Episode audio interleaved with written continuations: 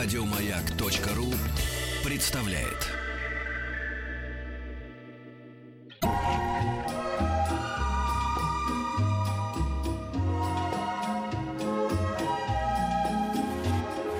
Клиника Фадеева. Ох, как Да. интересно. У нас сегодня в гостях врач-пульмонолог кафедры фтизиатрии, пульмонологии и лечебного факультета МГМСУ Сергей Львович Бабак, наш любимый доктор. В девятый кабинет, пожалуйста, все выстраиваемся. Да. Викусечка, Милика, прием. да, давайте там талончики выдавайте людям. Ага. 5533 начинается сообщение слова «Маяк». Это смс-портал, куда вы можете присылать свои вопросы, если у вас что-то с легкими и всеми остальными дыхательными путями. Да. А, или еще у нас есть... WhatsApp и Viber. Плюс Да. 7 967 103 5533. Ну, есть группа ВКонтакте. Вот сейчас многие ходят, знаете, с остаточными явлениями, какие-то по ОРВИ и все остальное. все- И люди шарахаются от них, думают, что это какие-то носители, может, вируса. А это, это что-то такое часто бывает, что именно вот так вот проходит в течение там двух-трех недель, а то и месяца. Ну, это явление называется хронический кашель. А, Он э, бывает больше определенных недель протекания. Он бывает острый, подострый, хронический. Но чаще всего этот кашель связан именно с вирусной инфекцией. И вот это явление называется гиперреактивностью бронха после вирусной инфекции. Что такое гиперреактивность? Это реакция бронха на некий внешний стимул, к которому другие люди устойчивы, а вот эти люди, принесшие вирусную инфекцию, начинают быть неустойчивы. И у них возникает вот першение, подкашливание. То есть вариация просвета бронха возникает чрезмерная. Вот. Здесь как раз нужна помощь врачебная, потому что гиперактивность можно снять. Есть Да. препарат, конечно, есть препараты, блокирующие эту гиперактивность, уменьшающие эти кашлевые вещи. Сам по себе кашель, вот такой кашель, он не- не- не должен быть у человека. Просто э, кашлевой толчок это очень мощный удар диафрагмы по нижним отделам легких. Если постоянный удар существует, то как бы можно, э, ра- ра- говорит, ну такой термин неправильно, раскашлять легкие, скажем так, навредить ни- нижним отделам легких можно. Просто вы всех а, нас уже э, давно научили, что ко всяким микстурам и т.д. и т.п. нужно относиться с большой осторожностью. И, не знаю, мне кажется, это уже такое какая-то э, реакция населения на то, что, ну, по- покашлю, когда-нибудь же это пройдет. Я бы вместо слова осторожность взял бы слово внимательность. С внимательностью относиться, потому что если вы не справляетесь с ситуацией самостоятельно, очевидно, нужна какая-то помощь, поддержка нужна. В этом плане как раз многие препараты, в том числе лекарственные, они как поддержка выступают в плане снятия симптоматики, чтобы эти симптомы не приводили к более плохому самочувствию пациента. Но до сих пор а, никуда из нашей жизни это не исчезает, когда в аптеке подходят люди и говорят, дайте мне что-нибудь от кашля. Безусловно, конечно. Потому что есть А группа... дальше следует вопрос, у вас какой, мокрый или сухой? Совершенно верно. А дальше человек говорит, ну вот послушайте, как я кашляю. И, кашляет на аптекаре, правильно? Да, да, да. На фармацевте. Вот послушайте, это какой у меня Дальше кашель? начинается дискуссия, насколько он Да, мокрый, да, да, сухой, да, да.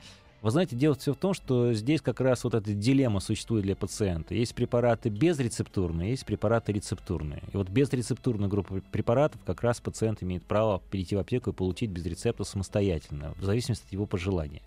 И есть группа муколитиков, это препараты, разжижающие слизь, нормализующие дренаж слизи по дыхательным путям, которые относятся к группе безрецептурных. Вот группа амброксоловая, амброксолы, Эм, Это интересное вещество, оно добывается из, э, ну, в свое время добывалось из травы адохавазика. Это сорняк, растущий в Средней Италии. То есть ну, вдоль дороги, буквально как подорожник. Из него было вы- выделено вещество, амброксол, это восьмой метаболит авзицина.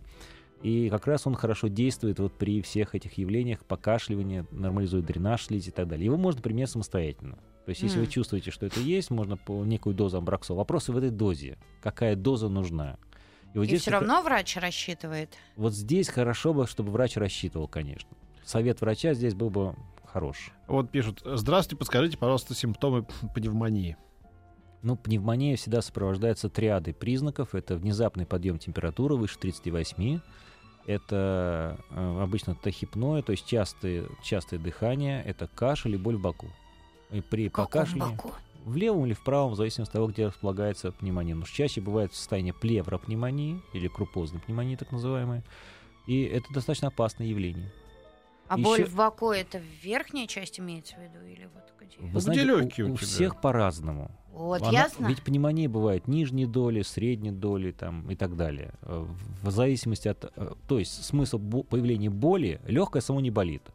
Оно не имеет болевых рецепторов. А вот плевра, окружающая легкая, если процесс дошел, затрагивает плевральный листочек, то при движении плевра создает болевой компонент. То есть, когда М. это плевропневмония, возникает это болевой компонент. Пульмонолог э, поставил диагноз Хоббл. Что это значит? Обструктивная, а в интернете информация неоднозначная. Профилактика и лечение какое, спрашивают. Ну, про Хоббл Хоббл. мы с вами давно говорили, и Да. я повторюсь еще раз, это хроническая А обструктивная... у нас каждый раз новые люди слушают, поэтому... Бо- бо- да, я повторюсь страшного. еще раз, Да, это да, будет да. интересно. А, хроническая обструктивная болезнь легких. И смысл этой болезни, то есть различие между хронической обструктивной болезнью легких и бронхитом, обструктивным и необструктивным, заключено в том, что формируется и э, феномен так называемой воздушной ловушки, захвата воздуха внутри дыхательных путей. На выдохе пациент весь воздух не выдыхает. И вот когда воздушная ловушка есть, мы признаем за пациентом Хоббл.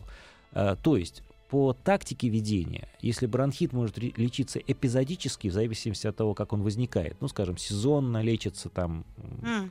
то Хоббл лечится регулярно. Потому А, что то есть это ты пожизненно будешь принимать какие-то фактически, препараты? да, длительное время, более десятков лет, принимается лекарственный препарат, снимающий воздушную ловушку. Если воздушная ловушка не уходит у больного, болезнь прогрессирует. А если не лечиться, что будет? а не лечиться, то будут частые обострения болезни, приводящие к развитию острой дыхательной недостаточности и смертельного исхода. Ага.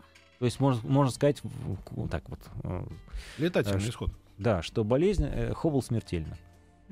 А Расскажите еще немножко про бронхиты, потому что э, очень э, многие вот э, слышу, ой, да что, а, да, бронхит. Тебе врач сказал, нет, ну я вот знаю, что это бронхит или что-то еще. Кто-то страдает бронхитами, кто, кому-то ну, там никогда в жизни не ставили такой диагноз бронхит. Ну, бронхит, э, характеристика такова, что бронхит есть некое воспаление в бронхе. Оно бывает острым и хроническим, бывает обструктивным, то есть сужением бронха, и без сужения необструктивным. Если мы говорим про острое состояние, когда пациент никогда не имел никакой легочной патологии, после вирусных инфекций вдруг вот заболел, воспалился бронх. Это кашляешь ты все время. Кашель, да, кашель вот неприятно, мокрота отходит, э, там вязкая, комочком там и так далее. Э, Острые бронхиты имеют вирусную этиологию. Это признается всеми, а за исключением некоторых случаев, э, исключений буквально, когда там участвуют бактерии. И в этом случае как раз э, острые бронхиты э, сопровождаются лечение связано с противовирусными препаратами. То есть в М. первую очередь идут противовирусные препараты, как если бы было при гриппе там, и так далее.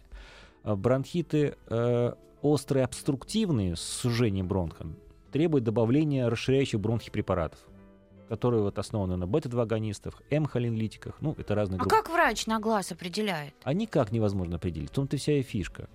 То есть, если перед вами острый бронхит, то есть у пациента, который после вирусной инфекции впервые возникло состояние по- поражения бронха, то нужно обязательно сделать спирометрию, если есть кашель. Спирометрия — это метод исследования функции внешнего дыхания, позволяющего выявить обструкцию сужения Ну да. или не выявить.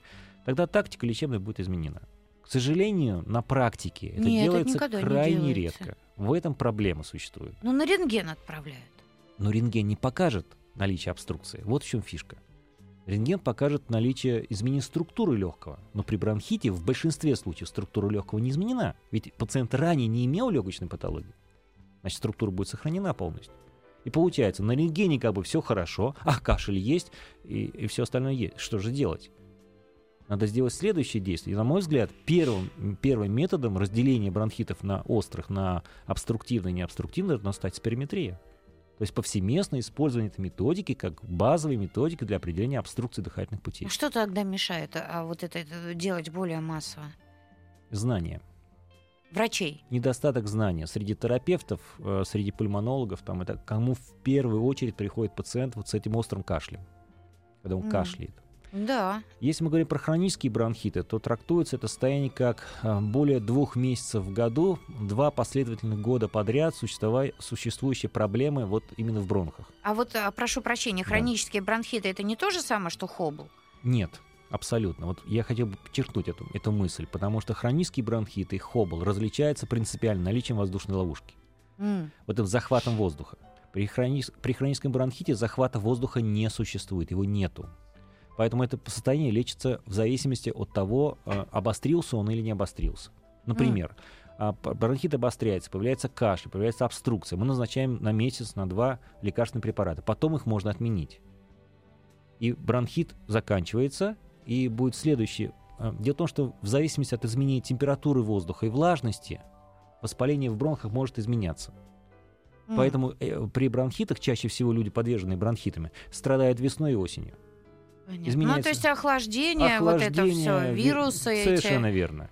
А в летний период э, э, и зимой они чувствуют себя хорошо. Ага. Хобл — другая болезнь.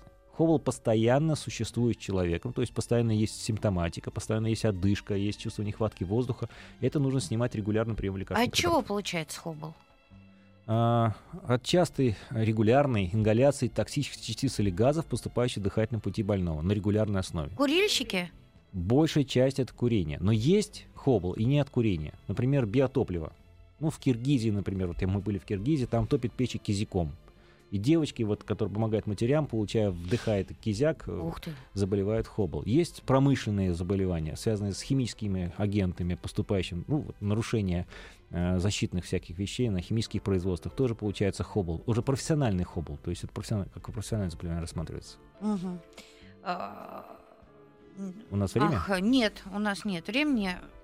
Петя, А, что ты? Да. Хорошо. А, Плюс семь девять шесть семь сто три пять пять три три. А, Давайте, друзья, присылайте свои вопросы. Вот, кстати, сегодня в новостях, а, Сергей Львович, наша любимая тема была. И же? выступили в защиту тех а, вейперов, или как они? Сказали, что Мгм. это не так ужасно, как а, вообще все это описывается а, всякими специалистами.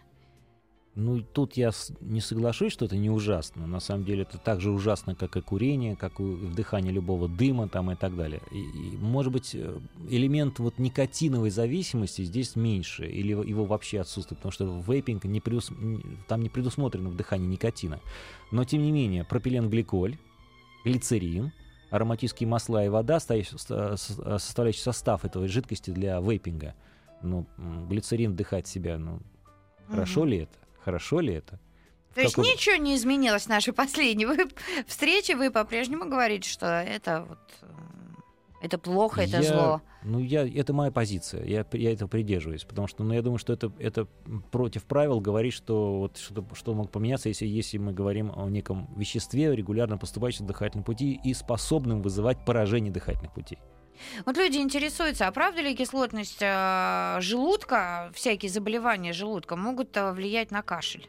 Да, это правда. А, Существует такое гастроэзофагиальная рефлюксная болезнь, ГЭРБ так называемая, которая за счет перепада кислотности способна провоцировать обратную перистальтику а, пищевода, что провоцирует кашель у пациента. Дело в том, что эм, а, кашель является рефлексом. Есть две дуги кашля. Одна дуга идет э, в желудок и пищевод, а другая дуга идет в легкие. И на удивление, вот сказать, многие м, а, противокашлевые препараты, по сути дела, являются рвотными средствами. Только до, ма- в, маленькой, маленькой дозе. в маленькой дозе они как бы как противокашлевые используют, а если большую дозу, они рвоту вызывают. Ого. Да, например, термопсис, это мышиный рвотник.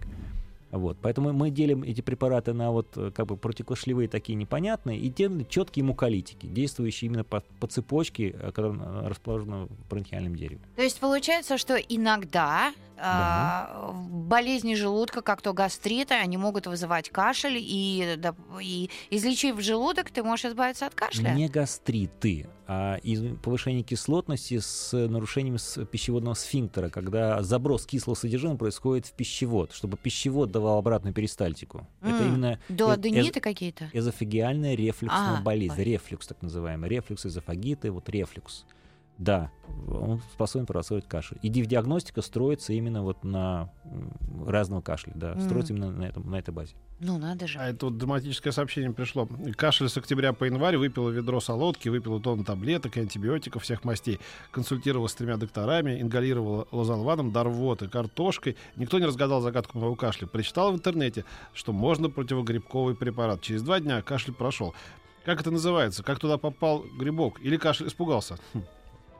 Э, Трудный вопрос, потому что здесь видно, что была сделана какая-то диагностика, делалась и так далее. Но в данном случае, на мой взгляд, нарушен э, некий алгоритм диагностики кашля был нарушен, и поэтому пришли к такому вот э, печальному вы- ну, заключению в итоге, что пациент сам... Ну, есть- Да, грибок может и- вызывать кашель, есть такое. А есть такое вообще понятие проти- гри- грибок э, Грибковое лёгкий? поражение легких Да? А, есть, конечно, тоже. есть, да. Ух ты. Я прочитаю еще там какие-то конкретные вопросы. Вот пришло тебе на WhatsApp. Хорошо. А ты что, не можешь прочитать? Подскажите, Разрешаю пожалуйста, у меня нет кашля, а вот мокрота отходит каждый день, и в основном утром. Недавно бросил курить. Что бы вы посоветовали делать? Дмитрий Ростов-на-Дону. А Вот это состояние называется гиперсекреция мокроты, гиперсекреция слизи, гиперсекреторное состояние. При этом нужно поддерживать просвет дыхательных путей, чтобы он был постоянный, расширенный, хороший для дренажа слизи. И второе, чтобы слизь имела некую вязкость. А Определен- как это сделать? Сделать это можно двумя, двумя путями. Путь номер один — это принять, при- принять дыхательную гимнастику определенного вида. Да, называется активное цикловое дыхание. Запишите активно цикловое Да, дыхание. это можно посмотреть в интернете, мы это публикуем активно, как это производится. Там э, цикл построен из того, что воздух должен достичь нижних отделов дыхательных путей, и затем путем определенного маневра кашлевого, называется он хаффинг, то есть резкий сильный выдох, как будто зеркальце запотело, чтобы зеркальце запотело, ха, да, это- А. вот это Мгм. действие. Ух ты. Э, можно откашлять эту слизь. И второй э, путь, это если существует узость, то узость надо снять, а вязкую мокроту сделать менее вязкой. Здесь существуют бронхолитики, расширяющие бронхи препараты, и муколитики, делающие некую вязкость мокрот. Но иногда мы используем еще технические устройства, позволяющие из мелких бронхов выгнать мокроту наверх. А Это называется дыхательные тренажеры. Как пример, вот акапелла, такое слово акапелла, дыхательный тренажер, позволяющий путем тиксотропного эффекта, это когда вибрация существует небольшая, вибрирует, и вибрация отбивает от мелких бронхов мокроту, поднимает ее вверх, и потом путем хаффинга пациент может ее откашлять. Оказалось очень эффективное средство как раз в- в- вместе с дыхательной гимнастикой, называемым активным циклом дыхания. Ну, а если, а, допустим, в Ростове-на-Дону нет а, подобного ничего, и э, вот таких тренажеров, это само пройдет со временем? Или А. все равно надо э, Это что-то сложный для делать? меня вопрос, пройдет ли это само со временем, потому что если есть э, некое узкое место, там может оно порваться в этом месте. Поэтому это может либо само пройти, что и шансы в этом случае небольшие, на мой взгляд, процентов 10, а в 90% времени самостоятельно это не проходит. Если это уже само, само не прошло через какой-то там 2-3 недели и задержалось, то, наверное, дальше оно само не, не пройдет. Спрашивают опять про курение. После того, как бросил курить, легкие очищаются? Легкие постоянно самоочищаются. Это функция, основная базовая функция легких. Дело в том, что насколько вот этот смолы табачные п- поразили э, э, способность легких к самоочистке, насколько они поразили э, эффект реснички, насколько они поразили мукоцилиарный клиренс, насколько он эффективен. Тут нужно смотреть.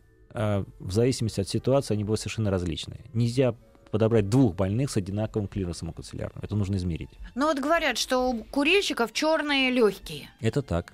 Вот они станут светлыми, как раньше? зависит от того, какой стаж курения. Если стаж курения не превышает 10 пачка лет, а 10 пачка лет объясняется, значит, количество сигарет, выкуриваемое в день, помноженное на количество лет курения, поделенное на 20, потому что в пачке 20 сигарет. То есть этот индекс не выше 10, то способность самоочистки высокая. Если индекс выше 10, очистка низкая. Все ясно, так и будем с грязными. То есть мы даже критерием ставим для обнаружения неких болезненных состояний, например, хоббл. Есть вот э, критерий обнаружения, это индекс пачка лет выше 10 пачка лет. Уже вероятность хоббл очень высока. Ну почему же до сих пор, если так это вредно, почему же до сих пор никак не могут придумать какую-нибудь одну таблетку, чтобы раз и все, и все бросили? Потому что очень сложно устроена система очистки. Потому что легкая само по себе очень сложно устроенная э, система. Это очень такая интересная система, очень сложно устроенная. Кажется, это очень просто. Мешки, которые в воздух попадает, воздух выходит, Да. а газообмен. Эти тонкие мембраны, через которые проходит кислород, выходит СО2, э, газы всевозможные, кровоток там существует. Там очень сложная, интересная структура. М. Она очень совершенная. Человек пишет, бросил курить, теперь на жевательном топайке. Получается все то же самое, но легкие и чистые. А, Один из способов, да, прекратить поступление табака в виде дыма в дыхательном пути, это жевательный табак. Но пациенты рано радуются, потому что от жевательного табака может возникнуть рак губы, рак О. гортани. Ой, кошмар. Да, поэтому здесь э, одно другое не компенсирует абсолютно. Ой-ой-ой. А подскажите, пожалуйста, что такое симптом ампутации бронхов? А, не совсем, может быть, правильный термин ампутация бронхов. Это когда э, при исследовании мы видим, э, когда мы пытаемся сделать некое исследование, посмотреть на проходимость бронха, а бронх бывает закрыт, и мы не видим дальше бронх. Вот он идет, идет, идет, потом закрывает, и дальше мы не видим этого бронха. Он закупорился или вот То есть к- контраст не проходит дальше, чтобы контрастировать этот бронхс. Вот называется ампутация бронха своеобразная. А фактически это зона нарушенной воздуш- воздушности в этой зоне. То есть это- эта часть легкого не работает э, по, по проведению воздуха в дыхательном пути и э, по поддержанию газообмена. А это лечится? Или что это? Ну, Мне так трудно сказать, лечится это. Э, это... вот Ну, наверное, смотри. лечится, потому что если мы сделаем проходимость нормально, мы сможем это вылечить. А, Подскажите, пожалуйста, периодически першит в горле. Стоит ли обращаться к врачу? Ну, Если першение длится тревожит. больше двух недель, это повод к тому, чтобы прийти к специалисту и выяснить, с чем связано данное першение. Потому что очень часто это будет связано, уже першение перейдет в тот самый кашель непонятный, а за кашлем может стоять бронхит. Мгм. Тут э, длинные вопросы мы не успеем а, задать э, до новостей, так что, дорогие друзья, продолжайте их присылать. После новостей, новостей спорта мы постараемся на все ответить. WhatsApp, Viber, плюс 7 967 103 5533, смс-портал 5533 со словом «Маяк», ну и группа ВКонтакте.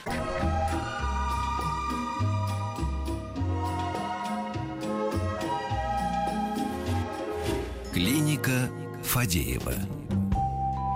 Сегодня у нас в гостях врач-пульмонолог кафедры фтизиатрии и пульмонологии лечебного факультета МГМЦУ Сергей Львович Бабак. А по традиции мы задаем ему ваши вопросы неиссякаемо. Спрашивает, как вы относитесь к лечебной физкультуре и лечебному дыханию во время лечения острого бронхита? Положительно, э, любое, любое движение, поддержка мышечная, дыхательного э, маневра является положительным, тренировочным. Это хорошо. А как понять, правильно ли ты дышишь или нет? Ведь это же тоже очень важно. Заучишь какое-нибудь упражнение, оно оказ- а, окажется неверным. Для меня это очень сложный вопрос, чтобы я на него мог ответить очень легко, потому что, к сожалению, с возрастом меняется характер дыхания у человека, и в разные этапы своей жизни мы дышим по-разному. Для нас разное дыхание считается ну, до- достаточным. Да больше того, днем дыхание происходит по, по, одному, по одному механизму, а ночью оно совершенно другое. Меняет на буквально бу- предположенное дыхание. От позиции тела зависит. Горизонтально вы находитесь или вертикально стоите, М. сидите вы или бежите. Совершенно разные дыхательные маневры существуют, поэтому это требует ну, досконального понимания. Так, ответ, ответ будет очень, очень сложный, я боюсь, что займет очень много времени. Понятно. У ребенка бронхиальная астма. Ему 7 лет. Обострение бывает редко. 5-6 раз в год. Начинаем кашлять. Лечим ингаляциями. Пульмикорт, бердуал, плюс антигистамины. Остальное время абсолютно здоровый ребенок. Есть ли смысл проводить постоянное лечение? Не хотелось бы ребенка лекарствами пичкать. Говорят, с возрастом организм адаптируется. Ну, бронхиальная астма – это болезнь, которая с возрастом никуда не адаптируется. Она протекает всю жизнь с человеком. Она связана с некой такой поломкой э, в иммунной системе, когда возникает э, э, возможность резкого внезапного спазма на некий внешний стимул. А, и вот именно внезапность этого спазма и является квитэссенцией определения бронхиальной астмы. Мы не знаем, от какого фактора возникнет спазм. Поэтому мы учим наших больных всегда, брон- астматиков, что если возникает спазм, как себя правильно вести. По, по сути дела, пациенту нужно пережить спазм, этот, пережить его, чтобы не развилась острая дыхательная остаточность. Но есть система при, при, предотвращения этого спазма, когда мы можем снять отек, снять воспаление в бронхиальном дереве. Это делать на регулярной основе, потому что факторы, которые вызывают отек и воспаление в бронхиальном дереве при бронхиальной астме, они существуют постоянно. Они чуть больше, чуть меньше, но они постоянно существующие. Поэтому, по всей видимости, регулярный прием лекарственных препаратов препятствует вот этому внезапности этого спазма, и это и есть суть лечения бронхиальной астмы. Начиная с детского возраста, в взрослом возрасте, у пожилых людей, э, принцип один и тот же. Большинство астмы – это астма аллергическая. Но есть варианты астмы и неаллергические. Ну, самый яркий пример – это астма физического усилия. Когда при нагрузке, при высушивании дыхательных путей возникает как раз эти спазмы резкие. Ну, Кашлять ты начинаешь. Кашель или и спазм. Потому что астма это все-таки свистящее дыхание. Свист это когда сужается бронх. Это Ну, то, когда ты бежишь, допустим... И а, засвистел, да. Ну и И вдруг появился свист, подсвистывание появилось. Вот кашель и подсвистывание. Это как раз вот проявление астматические называется. Астма проявляется. А, большинству спортсменов, вот, например, э, зимние виды спорта, ставить диагноз этой астмы физического усилия, э, как, э, чтобы дать допинг. да, ну А- это, они- это не они- секрет. Да, они не но больные люди. Но, к сожалению, э, есть люди, которые... Вот, Норвежцы в основном. Есть люди, которые на, на холодный воздух, на физическую нагрузку способны давать такие явления. Это называется отдельная форма бронхиальной астмы. Астма физического усилия, она не является аллергической астмой и лечится отдельным образом, чем остальная аллергическая астма. А ее надо лечить? Безусловно. Вот астму физических усилий. Ну, безусловно, потому что мы же должны выполнять физическую нагрузку какую-то. А при любой физической нагрузке, при определенном уровне ее, у паци- у пациента возникает диссонанс. Он не может ее выполнять, а, а если случится что-то не... А это получается, что э, тоже пожизненный человек вот э, с астмой физических Нет, нагрузок? астма физическое усилие лечится периодически. То есть есть эпизоды, когда мы можем достигать достаточно стойкой ремиссии. То есть астма не проявляет себя какое-то время. Тогда на- лекарство не назначается. Когда начинается а, а, ухудшение, обострение, мы назначаем лекарство, препятствующее вот, развитию этих внезапных приступов удушья. Мгм. То есть, если почувствовал свист, значит, у тебя Ну, астма если есть физическая. свист, да, это первый повод задуматься, что все-таки нужно идти уже к специалисту и диагностировать бронхиальную астму. Это, Мгм. это серьезный повод. Вот. Здравствуйте, подскажите, у ребенка, ему 16 лет, с детства сужены носовые пазухи, постоянно заложен нос и храпит, как можно помочь? И связан ли насморк с сужением пазух? Это очень интересный вопрос, потому что в данном случае мы выходим еще на одну тему. э, На мой взгляд, э, респираторных заболеваний. Это заболевания, связанные с остановками дыхания во время сна. А, п- Апноэ, да. апноэ во сне, совершенно верно. И очень часто апноэ у детей во сне возникает за счет того, что они не дышат носом. А, вот это недышание носом регулярно приводит к тому, что а, ребенок ночью открывает рот для того, чтобы дышать. Возникают вибрационные всякие вещи, вибрации, похрапывание, и в конце возникают паузы дыхательные, которые препятствуют насыщению крови кислородом. На самом деле апноэ не является шуткой, не является каким-то там элементом. Это серьезная болезнь, и было доказано, что от определенной частоты этих остановок дыхания к часу времени, если это больше 10 событий в час, возникает гипертензия устойчивая. Высокие цифры давления днем.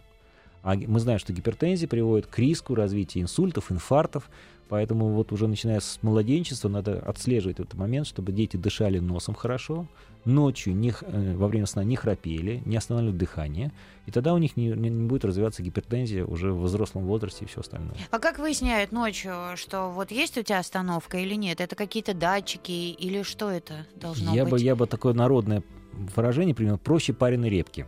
Значит, дело в том, что мы располагаем сейчас современными диагностическими системами, которые можно выдать на руки больному, как холтерский монитор или как монитор ар- артериального давления. А, что-то крепится к тебе. Совершенно верно. На руку одевается некое устройство, есть несколько датчиков, которые пациент сам одевает на себя, и ночью проводится монитор, мониторинг М. этого состояния. Он настолько чувствителен, настолько точен, что вот эти самые паузы дыхательные, их последствия, можно очень легко зафиксировать, посчитать, определить степень тяжести болезни, и в зависимости от степени тяжести апноэ во сне предпринять правильную доктрину лечения. Кому-то нужно будет терапия, специально называемая СИПАП-терапия. Это что такое? Это специальная терапия, во- некая воздушная, мы можем делать воздушную подушку в зоне ротоглотки, поддерживающую глотку открытой на вдохе и на выдохе А, ночью, с помощью аппарат? масочки А. носовой, компрессора небольшого там и так далее. Есть терапия, связанная с ротовыми аппликаторами, это такие репозиционные шины, стоматологические устройства, как делают стоматологи, вытягивающие нижнюю челюсть спереди, чуть-чуть. Эта часть работает у детей. Вот вытянуть челюсть, сформировать правильный прикус А. и так далее. И тогда проходит это храп и вот эти вот части. А есть хирургия этой зоны. К сожалению, пока что она очень кровавая, хирургия, это перешиваются мышцы там, и так далее. Но у кого есть аномалии строения черепно-челюстно-лицевой зоны, к сожалению, другого способа терапии нет. Процент лиц, кому подходит СИПАП 90%, кому подходит э, ротовые аппликаторы? Порядка 8%, и в 2% это вот лица, нуждающиеся в хирургии. Поэтому мы говорим, что при, чаще всего при апное во сне доминанты получает СИПАП-терапия как наиболее достоверный, апробированный, надежный способ коррекции вот всех этих кардиоваскулярных рисков дневных у таких больных. А как же пластыри на нос, которые продают от храпа? Совершенно верно. Это приподнимающие крылья носа есть такие пластыри специальные, они поднимают как бы крылья носа. Э, Они об- облегчают носовое дыхание, то есть носовую конгестию, отек но, носа вазомоторно возникающий перед сном. Но его можно снять прекрасно и закапав капли в нос и спокойно Мгм. Так же Так эти капли потом ты к носу, нос привыкнет и уже... Совершенно нос верно. будет. Поэтому А как, промывание... думал, а как пластырь может поднять крылья носа, интересно? Очень просто. Если вот на, на спинку носа приклеивается пластырь, он спускается дальше на Да, нос, да. то он приподнимает вот эти. А, да? да, да, да. А. И получается расширяет кр- нем- немножко. Там буквально М. просвет меняется на 2-3 У тебя нос будет миллиметра. картошкой потом весь день. Нет, у тебя будут выразительные крылья такие. Да. Вот этот вот А, нос Ми- будет. да, Да, да, да. Негроидный профиль приобретается да, у да, да. крыльев, совершенно верно. А ты да. храпишь? Что так Храплю, Вот храплю. так, надо Храплю. Проверять. проверять. милости Храплю. просим, милости просим. Ну что ж такое-то? Ну, В нашем центре-то можно все сделать. Сейчас по всем врачам схожу. Да у него кот глухой, мне кажется. Вот. Жена не глухая пока. Самое Отец. удивительное, что процедура диагностики занимает одну ночь. А, да, не две, не аппарат. три, не четыре. То есть делается анкетирование специально. Так это надо у вас ночевать? Нет. Нет, еще Тебе А. с собой Мы дают. располагаем амбулаторно Понятно, да, понятно. для домашней диагностики. Потому что сон дома. Ну, я сейчас пойду сон. к офтальмологу, а потом к вам. Я сейчас уже это за, на, на- всю весну распишу сейчас. Да. Согласна. Вот а, отец постоянно курит, около пачки в день. В промежутках между курением периодически возникает сильный кашель. К врачу идти он не хочет. Есть ли что-то, что можно использовать для снижения кашля? Вопрос интересен сам по себе, но, но я не понимаю, проводится ли лечение этого Никакого пациента. лечения, Никакого ничего, лечения. просто кашляет. Надо предпринять доктрину лечения правильную. Надо э, тогда сделать так, чтобы пациент, во-первых, э, кашель может быть связан с узостью бронха, поэтому расширить бронх. Второе, кашель может быть связан с вязкостью слизи, мокроты самой, разжижить эту слизь. И кашель связан с тем, что пациент не может откашливаться правильно, не, отка- не делать маневра правильно. Значит, научить его правильному дыханию, цикловому, да, активному, активное цикловое дыхание, чтобы он делал дыхательную гимнастику и откашливался. М. К сожалению, это, э, вот этот компонент очень многие больные не выполняют просто. Они говорят, вот мы получили лекарственный препарат, расширяющий бронхи, ну и достаточно, не буду больше ничего делать. А нужно делать комплекс целиком, тогда будет благо. Еще лучше, наверное, курить бросить. Курить бросить, безусловно. Это Ну. первый шаг к выздоровлению, это бросание курить. Но, к сожалению, проблема сложна, потому что у а, 9 10% больных, как мы знаем, возникает никотиновая зависимость. И с ней нужно бороться. И абстинентный синдром от никотина, вот когда прекращается поступление никотина, абстинентный синдром настолько выраженный, сильный, что иногда даже до суицида доходит. Ой-ой-ой, Есть случаи доктор. такие.